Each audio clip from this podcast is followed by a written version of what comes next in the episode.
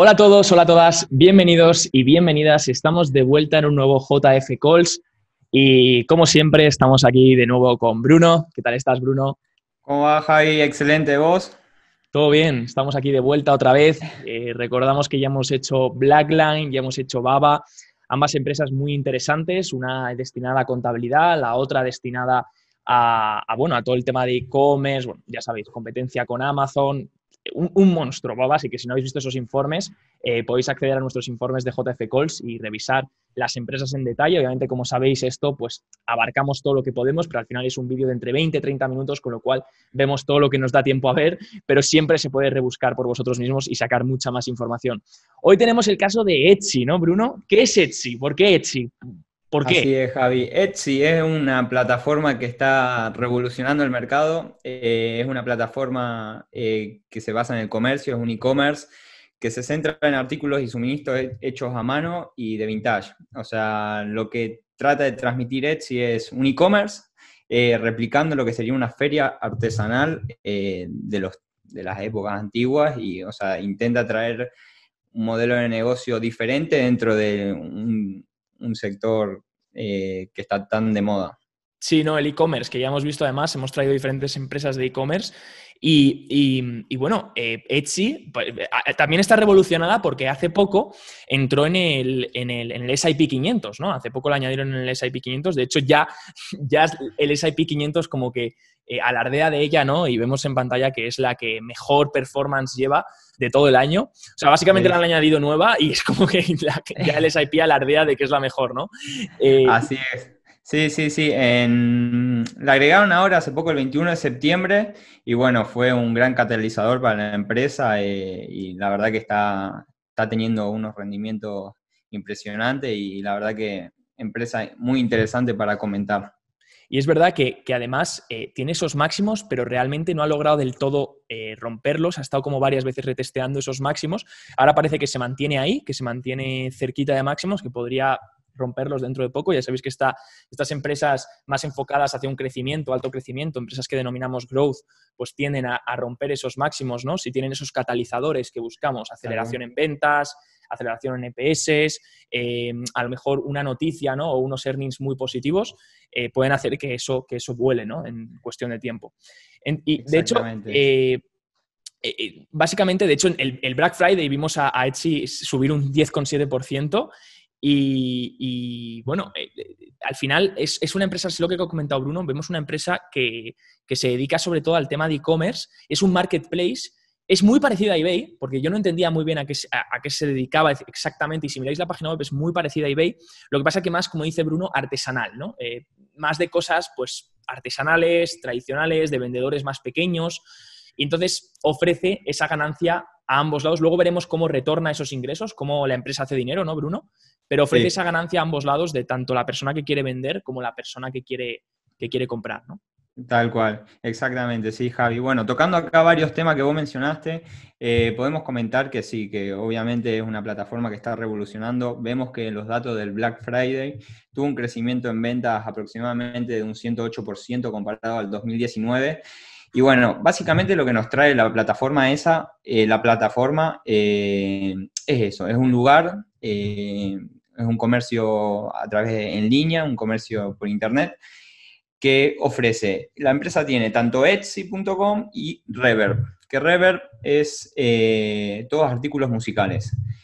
En sí la empresa no ofrece, eh, ofrece, o sea, la captación de ingresos viene prácticamente de, ese sector, pero también la plataforma destina eh, o sea, un sector bastante importante, aproximadamente un cuarto de la compañía, está dedicada a los servicios como toda plataforma, como hoy en día todos queremos estar en, línea, bien posicionados, ¿qué pasa? Etsy también te ofrece el servicio de Etsy Payments, Etsy Ads, eh, todo lo que es tema de envíos, publicidad y todos esos servicios que también catalizan y proyectan a la empresa en un crecimiento mayor.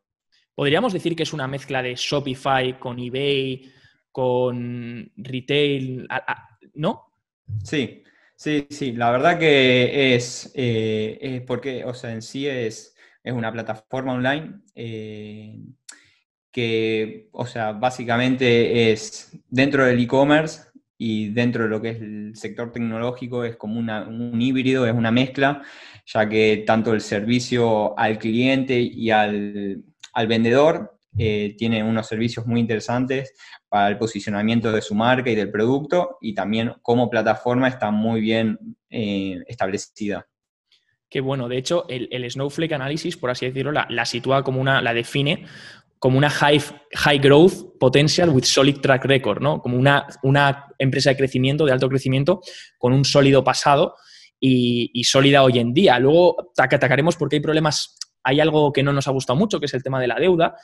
Eh, luego lo comentamos, pero por ahora, por lo que vemos, parece una empresa que, bueno, que está claramente definida, que tiene un buen portal. Sí, sí. Eh, agregar, bueno, que eso, es una empresa en crecimiento, eh, fue fundada en 2005 y bueno, y actualmente tiene su sede en Brooklyn, en Nueva York. Y, bueno, podemos mencionar también que tiene 1.200, 1.300 empleados, que es una cantidad, bueno, podríamos decir un poco baja, pero realmente, o sea, te das cuenta que la temporalidad que tiene la empresa en el mercado es todavía muy reciente, muy nueva. Pero también podemos destacar, es un dato interesante del sector y de la empresa, cómo está situada, es que prácticamente opera en Estados Unidos, pero también se está abriendo al, sector internacional.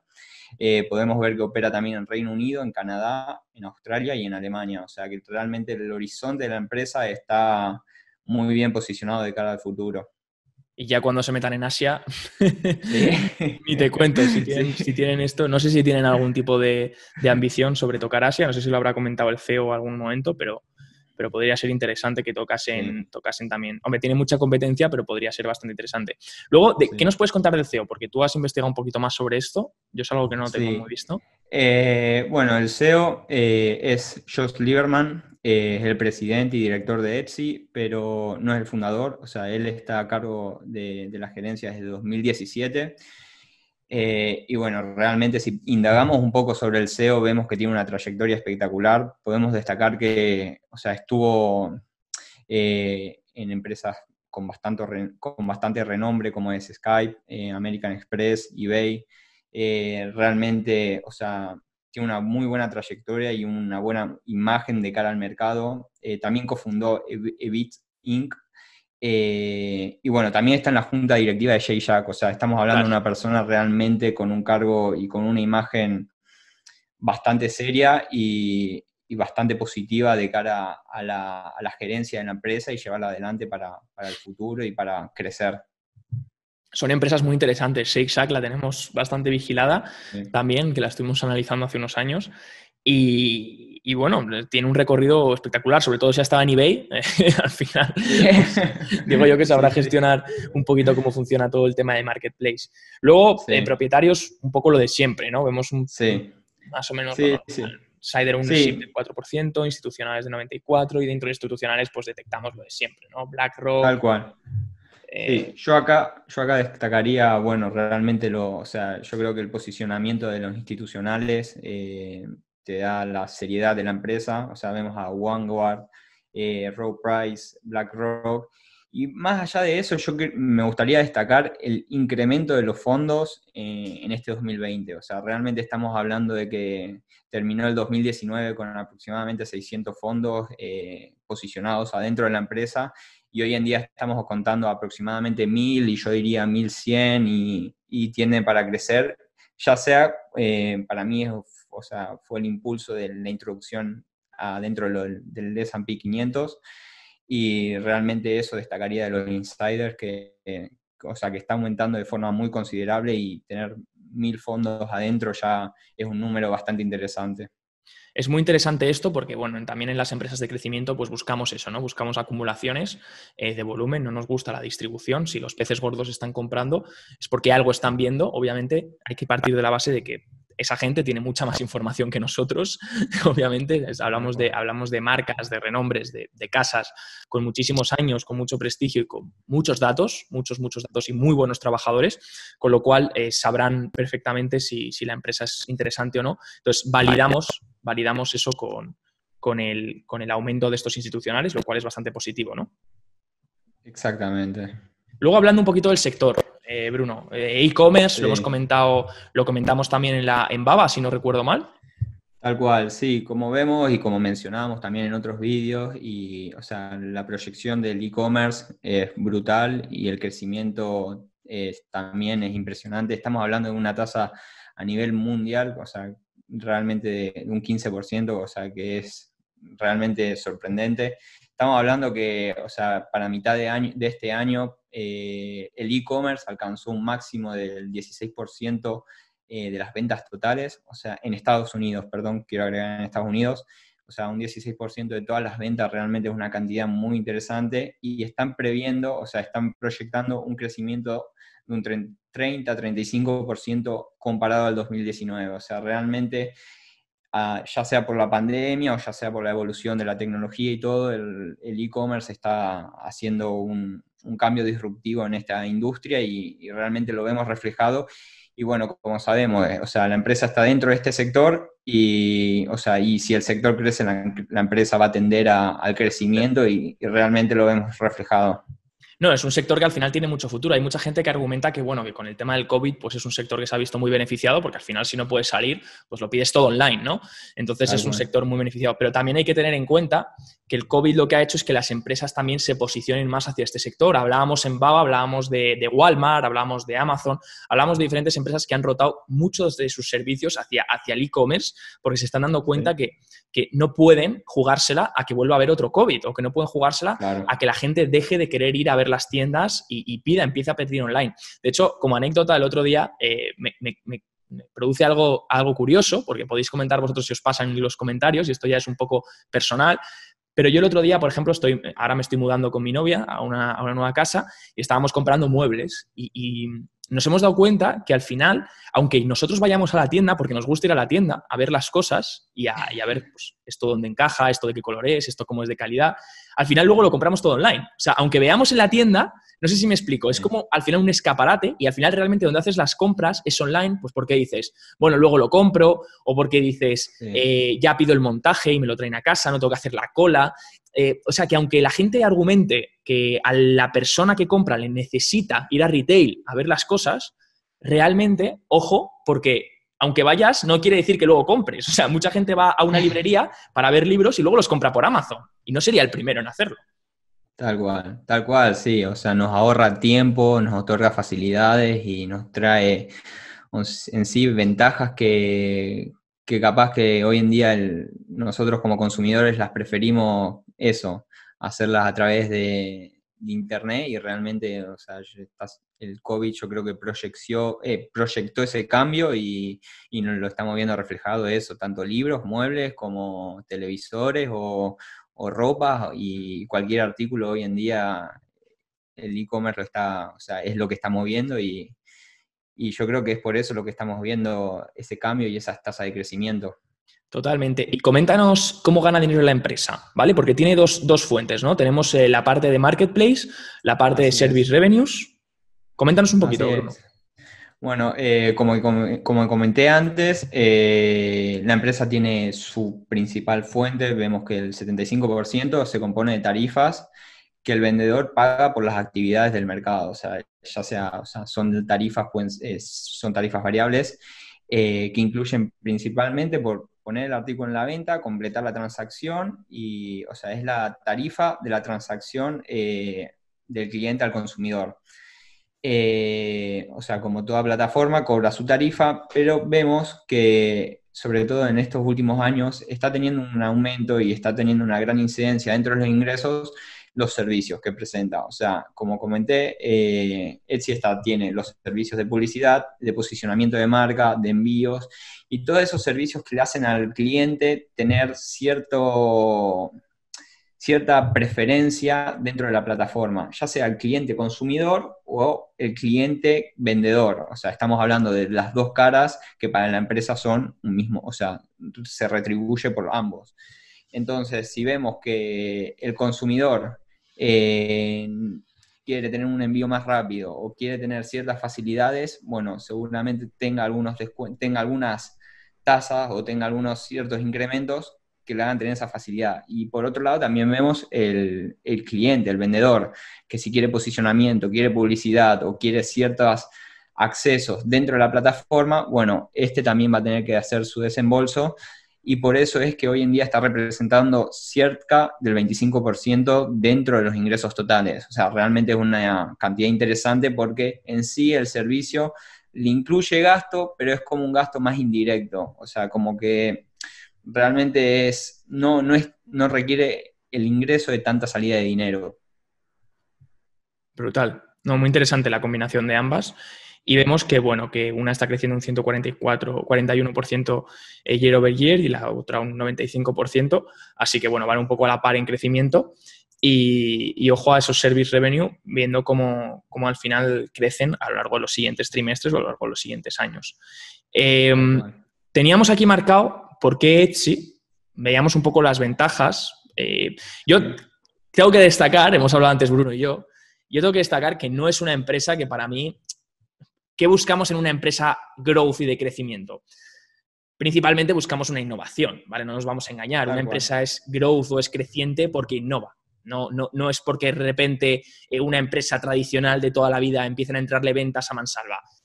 Puede ser por una moda, pero no suele ser lo que estamos buscando en crecimiento, ¿no? Cuando queremos una empresa de crecimiento buscamos innovación, buscamos un producto novedoso. Eh, joder, pues cuando hablamos de Tesla hablamos de los EV, hablamos de unos coches revolucionarios, hablamos de algo que está cambiando el mundo.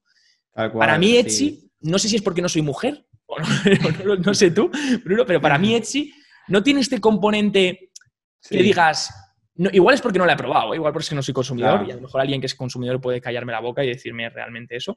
Pero en ese sentido, no sé por qué. O sea, ¿qué ventajas crees que tiene tú? Porque yo la veo desde un punto de vista de business model y digo, esto es innovador, esto realmente, o sea, realmente quiero invertir aquí. Eh, no lo sé, porque eso de artesanal y tal no, termina conmigo. Sí, eh, yo, yo pienso lo mismo, o sea, realmente lo que buscamos, o sea, un sector o algo que sea disruptivo. O sea, estamos viendo, no sé, en este caso tengo justo en la cabeza eh, Airbnb, que sale ahora a bolsa. Y bueno, es una empresa, pues, una, además de su crecimiento en ventas, o sea, de sus tasas en ventas y su evolución en los números, que, o sea, está proporcionando una idea de negocio innovadora, está, desarrollando un mercado, o sea, realmente tiene un, o sea, hay muchas empresas que están buscando esa lo que podríamos decir como en el libro de eh, El Mar Rojo y el Mar Azul, puede ser, no, el océano, eh, empresas que se destaquen de la, competencia. Y bueno, acá en el caso de Etsy, eh, a, niveles generales estamos viendo eso, que su, su,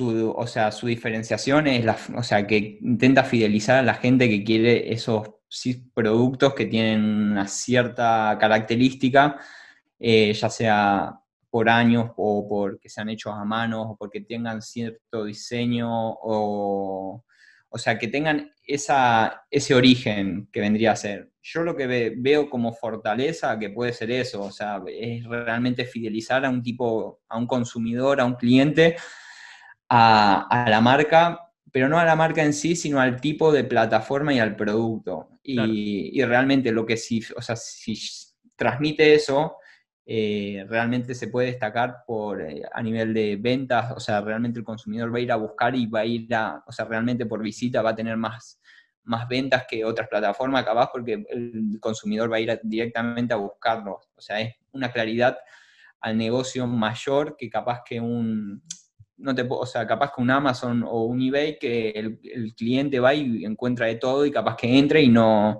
no consume nada. En esto yo creo que el cliente va a ir más directo a buscarlo. Claro, o sea, hablamos de una diferenciación en ese sentido. Etsy ha apostado por decir, mira, no voy a vender lo que venden todos los, todas las plataformas de e-commerce porque no tendría ningún tipo de, escalabilidad, o sea, no tendría ningún tipo de valor añadido, sino voy a, voy a optar por dar ese enfoque más artesanal, a lo mejor a la gente que dice, ostras, pues este accesorio, si lo compro aquí, ya lo va a llevar todo el mundo. Y yo quiero un accesorio exclusivo, realmente bonito, que solo lo tenga yo. Ostras, pues voy a ver en Etsy, ¿no? sobre todo, sobre todo en el ámbito ese, ¿no? Más de, accesorios, de complementos de mujer, incluso de hombre. Eh, sí, puede ser interesante, sí. Yo sí, que es verdad que eso, no, es algo que usaría. Es eso, pero como comentaste antes, o sea, estamos dentro de una plataforma que realmente no está cambiando el mercado, no te ofrece una ventaja, una facilidad, algo realmente diferente e innovador, pero bueno, eh, realmente estamos viendo crecimiento, evolución y, y mucho potencial eh, más allá de eso. Sí, sobre todo el, ámbito sobre todo en el que le veo escalar es la gente que, hombre, ha habido un auge muy grande ¿no? en e-commerce de, gente que monta sus propias webs y vende productos de este estilo. Eh, y de hecho por eso Shopify a lo largo de los años se ha visto beneficiada, porque casi todo el mundo utilizaba Shopify para este tipo de páginas, casi todo el mundo utiliza a día de hoy Shopify para este tipo de páginas. Y de hecho los números van a ir con Shopify alineados, sobre todo ahora que vengan las navidades. Eh, pero igual la gente, a lo mejor el, el vendedor está diciendo, ostras, pues veo una plataforma más práctica, donde ya hay una, donde ya hay una, donde ya hay un tráfico, que no tengo que llevar yo el tráfico ¿no? a la plataforma, y puedo posicionar ahí mis productos eh, más artesanales o lo que produzco en casa, en vez de tener que crear mi propia web, pagar a Shopify, diseñarla yo, no tengo ni idea de webs. Entonces, eh, interesante, ¿no? Como que le da un acceso diferente, me parece. Como que le da una puerta al vendedor eh, más accesible y facilita la venta para mí al vendedor que se quiere enfocar en estos tipos de productos. Para mí ahí está la diferenciación, porque si vos te creas una página, capaz que es muy abierto y el posicionamiento capaz que se dificulta. Claro. En este tipo de plataformas yo creo que la facilidad al vendedor se proyecta mucho más y es ahí, me parece, donde hace la diferencia. De todas formas, eh, hablemos lo que hablemos y sea nuestra opinión, los números van de la mano, hablando de Etsy. O sea, al final, nos guste o no, la empresa está vendiendo como loca. Vemos los revenue trend, aquí tenéis las ventas anuales subiendo año tras año, ¿vale? Eh, las ventas, impresionante cómo escalan.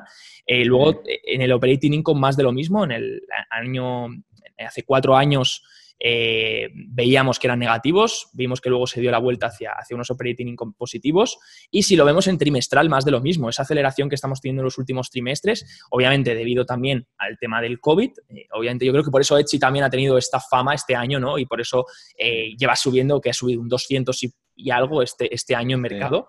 Porque, 280. 280, porque obviamente eh, eh, la gente lo está viendo, ¿no? No son tontos, dicen, ostras, eh, las tiendas todas cerradas, sobre todo el pequeño local, ¿no? Más cerrado aún, que es el que realmente se dificulta, y que hace el pequeño local, ostras, pues no puedo abrir mi tienda en, vamos a decir, una calle de Madrid, pues tengo que abrir, a lo mejor posicionar mis productos en Etsy y venderlos, ¿no? Más diferenciación, ¿no? sí, sí, sí. El operating income trimestral más de lo mismo. Luego el ratio PE, hemos sacado el PE porque, bueno, la gente, pues ya sabéis que mira el PE, está a 46, 46 de PE esta hora, ¿no? 41, eh, eh, sí. 40 y algo está ronda, de PE. Ronda por esos números, el tema que teníamos que ver, eh, para mí sí, pero viste que en esta última semana tuvo un gran crecimiento, pero creo que ronda entre los 40 y los 50. Justo. Lo digo porque, bueno, también tenía un P, creo, de hemos sacado, no sé si esto estará bien, pero yo creo que sí, siempre confío en los números de Finbox, la verdad, son bastante acertados. Y tenía un P en 2017 de, de, ciento y algo.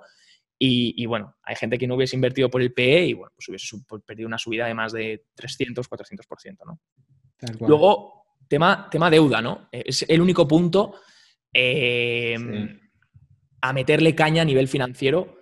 Eh, la deuda en los últimos dos años ha incrementado bastante.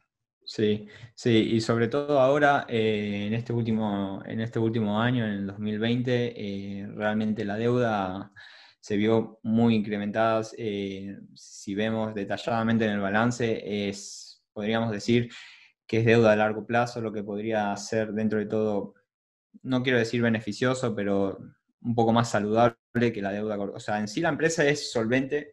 sí, eso sí es verdad es solvente, pero tiene mucho apalancamiento de deuda a largo plazo. Dentro de todo, o sea, en números eh, hay que tomarlo con pinzas, hay que ver cómo evoluciona esa deuda a largo plazo en los próximos trimestres. Lo que podemos destacar de esto, o sea, que dentro de todo la empresa usa esa financiación, o sea, tiene un apalancamiento operativo de, de financiación externa, ¿qué, qué pasa? O sea, eh, o sea en, vez de necesitar capital de trabajo propio, eh, toma deuda a largo plazo eh, pero bueno, la cuestión acá es a ver cómo evoluciona esa deuda que tomó recientemente en los próximos años. Pero sí, estamos viendo una deuda de aproximadamente eh, un, billón, un billón y medio más o menos. Eh, y realmente, o sea, es un número bastante alto para el nivel de ventas y, y, el nivel de activos. O sea, estamos viendo que representa un 40%, o sea, el patrimonio representa un 40% de la deuda total, o sea, básicamente la financiación de la empresa, el apalancamiento operativo de la empresa viene de externos en vez de propios. Totalmente. Así que bueno, hay que tener cuidado con esto. Obviamente no podía ser todo perfecto, los números iban muy de la mano, pero tenemos esa deuda que, bueno, aunque tenga solvencia la empresa, sí que hay que vigilar esa, esa deuda. Sí, hay que tenerla en cuenta y ver cómo evoluciona a lo, largo, a lo largo de los próximos trimestres, pero bueno, tampoco es para alarmar, pero para tener en vista y, eso, y estar observando.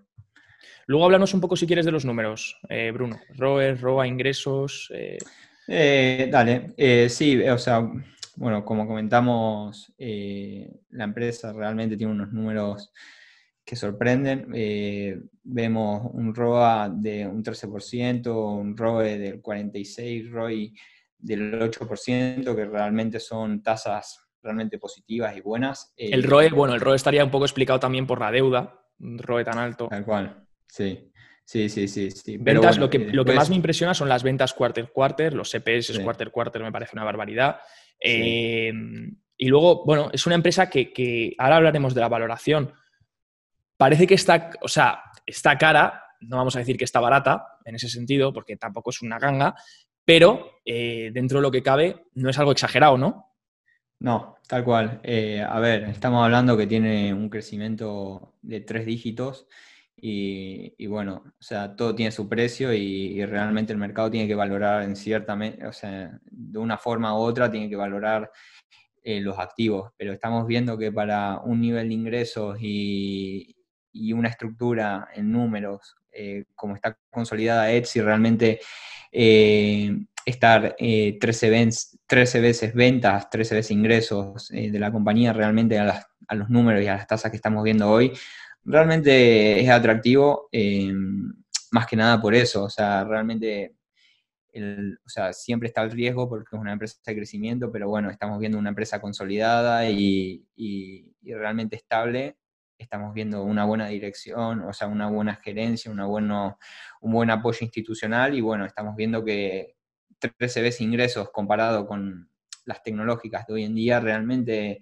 no es una, no es una valoración estratosférica, no es una valoración anormal y realmente eh, la, veo, la veo positiva y la veo eh, atractiva para el, para el, inversor. No es algo que destaque de los números y de del análisis en sí de la empresa. Brutal. Pues nada, eh, hablando de los últimos ingresos, hablamos de un aumento del 128% year over year. Eh, si lo comparamos con los Q3 de diferentes años, vemos la evolución clara. Sí. Al final, eh, todo apunta al alza. Mm, sí. Obviamente, esto es un poco lo que decía Bruno al principio, que me ha parecido muy acertado, es un poco identificar hacia dónde creemos que va a ir el sector. Si el sector va al alza, probablemente Etsy vaya al alza. Eh, tiene un buen posicionamiento ya. Hablamos de una empresa que se ha añadido al SIP, hablamos de una empresa que cada vez tiene más reputación, cada vez la gente la va conociendo más y, hablamos de una empresa que está logrando ventas y está logrando números. Entonces, si ese sector continúa tirando, habrá que ver un poquito las navidades. Esto es lo mismo que dijimos con Baba. Navidades apostar. La gente va a realizar más compras online, las va a realizar más a retail. Es, un, poco, es un poco apostar, ¿no? Es un poco apostar en ese sentido en el sector, más que, más que otra cosa. Sí, sí, sí, sí. A ver, eh, una de las cosas que destaco dentro de todos los balances y todo de, los números, eh, la empresa cuando reportó resultados creo que no fueron bien tomados por el mercado o no tuvo una, eh, ahora no recuerdo, no tuvo una, un impacto tan brusco, pero, o sea, estoy destacando dentro de, lo que presentaron y lo que proyectaron, o sea, están hablando de que van a tener eh, una perspectiva de los ingresos de, 4, de 459, 500 millones por el trimestre y están hablando de entre un 2.7 y 3 billions eh, anual, o sea, están hablando de un crecimiento anual entre un 60 y un 70-75%, que realmente eh, están hablando de eso, de esos números y sería un, trimestre récord para la empresa, sería un trimestre realmente que rompería todos los las tasas de crecimiento y rompería los números de, en forma positiva y, realmente hay que ver, hay que ver realmente cómo evoluciona, cómo evoluciona con el tema de la vacuna, cómo evolucionan los comercios eh, físicos y cómo evoluciona la empresa en base a, la toma de contacto con el cliente, si realmente siguen teniendo ese nivel o eh, se ve reducida porque el cliente, no sé, busca ir al shopping o busca ir a las tiendas para, para salir de la casa y porque ahora que puede con la vacuna, no sé, millones de cosas, pero realmente hay que ver eso, la evolución que tienen y si cumplen con las proyecciones que tienen. Sí, efectivamente, en los últimos earnings hizo ese día de, earnings, que fue exactamente el 28 del 10, eh, hizo una bajada de un menos 4,21 y luego los otros dos días siguientes tuvo una bajada al día siguiente un menos 5% y al día siguiente un menos 8. Entonces tuvo una bajada dura que luego rápidamente recuperó en, los, en las siguientes semanas eh, luego volvió a bajar de nuevo y luego ha vuelto a recuperar en la siguiente semana. Está como un poco.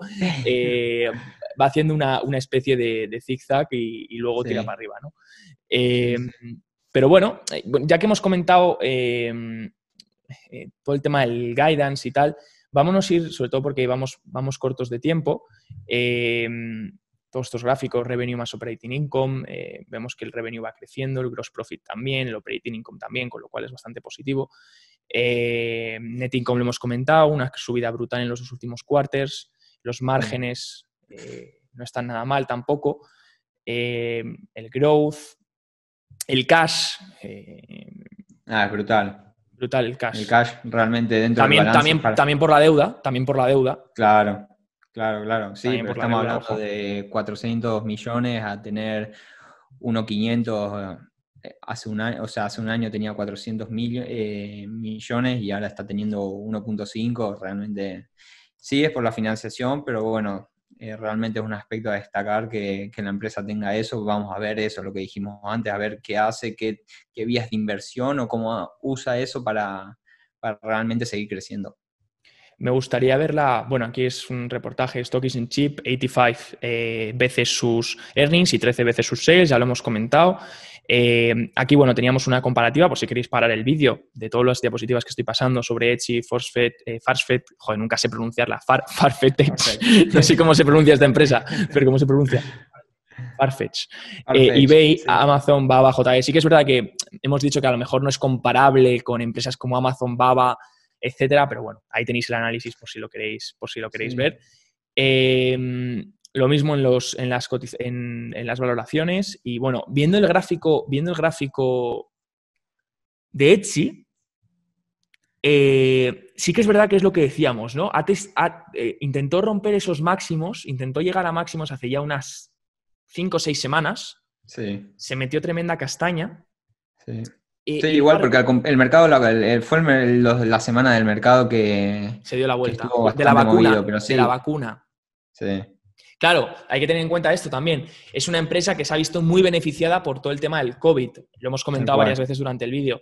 A medida que salgan noticias de la vacuna, estas empresas, aunque no sea directamente una empresa muy asociada al tema COVID, sí que yo creo que se van a ver afectadas, porque mucha gente tiene posición en esas empresas como apostando hacia eh, esta empresa ahora mismo va a triunfar más que el retail por el tema del COVID, pero si en algún momento eh, a medida que la vacuna vaya saliendo y vayan habiendo varias noticias y el inversor vea que empresas más dañadas pueden recuperar, no es una cuestión de que Etsy vaya a perder dinero porque vaya a empezar a tener menos ventas, sino es una cuestión de que la proyección de, su vida es más eh, grande en una empresa que a lo mejor está más dañada por el COVID y que está recuperando ahora, ¿no? Porque la gente dice, ostras, esta tiene más proyección todavía de su vida, entonces vamos a sacar dinero de aquí y vamos a meterlo en la otra, ¿no? Porque ya Etsy, pues como hemos visto, no está barata del todo. Entonces, eh, hay que tener cuidado también con eso, es una cosa, vaya leche al micro, perdón, es una cosa que hay que tener cuidado y, bueno, seguir, seguir vigilándola y a ver si rompe esos máximos por fin, que los tienen 164, ¿no? Si no me equivoco. Sí, sí, sí, sí, sí, sí, sí. Sí, 164 y bueno, vamos a ver ahora qué hace. Eh, realmente es eso, es ver qué pasa en el futuro con, el tema de la vacuna, con el tema de la, de la evolución de toda la situación a nivel social. Eh, y bueno, es eso, o sea, la empresa en sí no se va a ver afectada, pero, o sea, puede haber una preferencia dentro del inversor, decir, che, o sea, realmente ya tuve bien eh, este año con el tema e-commerce tecnológico, me voy a posicionar en otro sector que le va a la alza, o es realmente ver la evolución del entorno en sí.